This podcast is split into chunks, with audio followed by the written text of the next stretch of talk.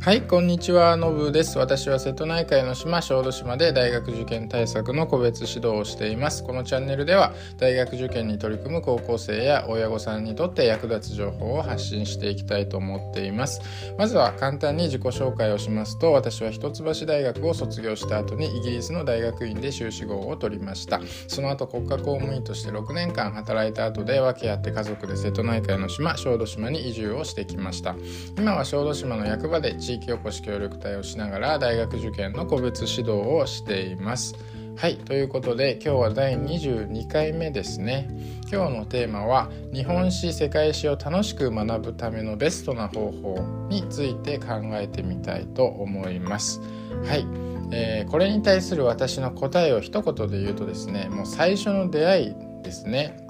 あの中学生や高校生が最初に歴史に触れる時にどんな出会いを方をするかっていうのがとても大切だと思います。この時にあ歴史って面白いって思えるとその後あ本格的に受験勉強が始まってもある程度ポジティブに関わっていける可能性が高いと思います。あの歴史って何かっていうとストーリーじゃないですか。歴史ヒストリーっていうのとストーリーっていうのは同じ語源であることからも分かるようにストーリー以外の何者でもないですよね。要は人間ドラマです。人間ドラマなんだから面白くないわけがないと思います。あの歴史に最初に出会う時にですねこの人間ドラマの面白いところに触れるかどうかっていうのはとても大事なんですよね。人間ドラマだから、まあ、主人公に感情移入しますよね、まあ、映画でもドラマでも漫画でも小説でも何でもいいですが、まあ、登場人物に感情移入するから面白いんですよね。あの喜びとか悲しみとか友情愛情自分ごとのようにありありと感じられるから面白いし止まらなくなると思います、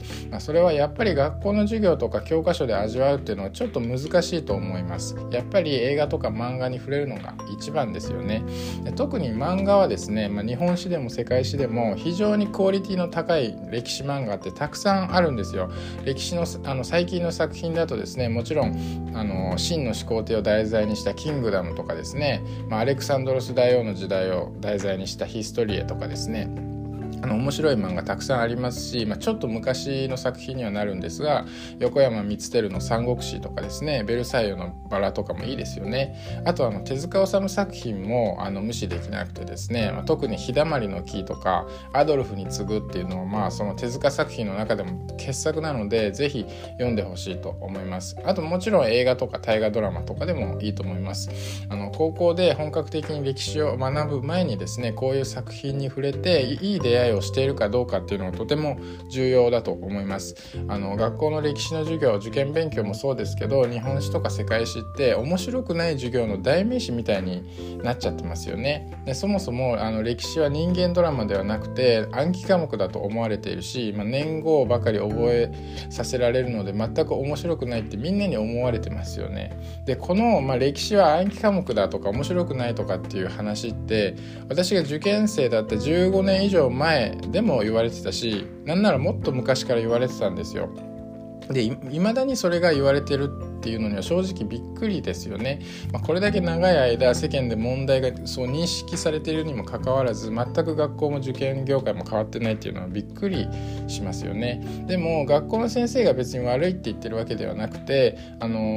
ー、まあ、そう教科書に沿って教えなきゃいけないのでしょうがないですよね。で先生もそこは分かった上で面白い面白い授業を、あのーされてる先生もたくさんあのいると思います。で受験勉強としての歴史もですねあののまあ何て言うんですかねこう暗記科目にしてこう大学入学のこうふるいにかけるっていう意味で、まあ、入学試験として都合がいい部分とかもあるので、まあ、しょうがないところもあるのかもしれないですね。あの歴史の授業のいいところっていうのはあの暗記科目の部分もまああるかもしれないですけれども体系的に知識が身につけられるっていうところだと思います。まあ、古代から中世近代現代世界史だったらあの地域別にですねじゃ中国だったりヨーロッパイスラム世界とかですね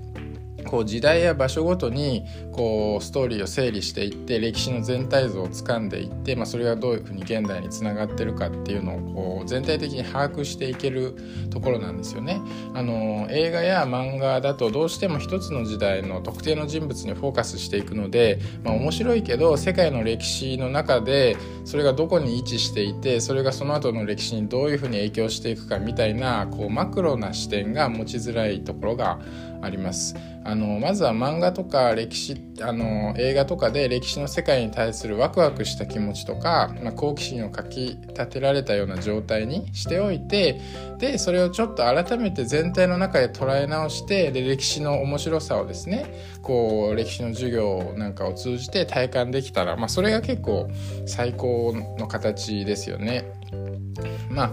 ですのであの日本史世界史を楽しく学ぶベストな方法っていうちょっとタイトルに戻りますけれどもあの歴史との最初の出会いを、まあ、漫画とか映画とかでですねワクワクしたものにするでそれをそういうちょっとこう気持ちの上でのベースを作っておいてその後で高校の歴史の授業に臨むっていうことが一番いいんじゃないかなというふうに思います。はい、今日は、えー、この辺で終わりたいと思います。ありがとうございました。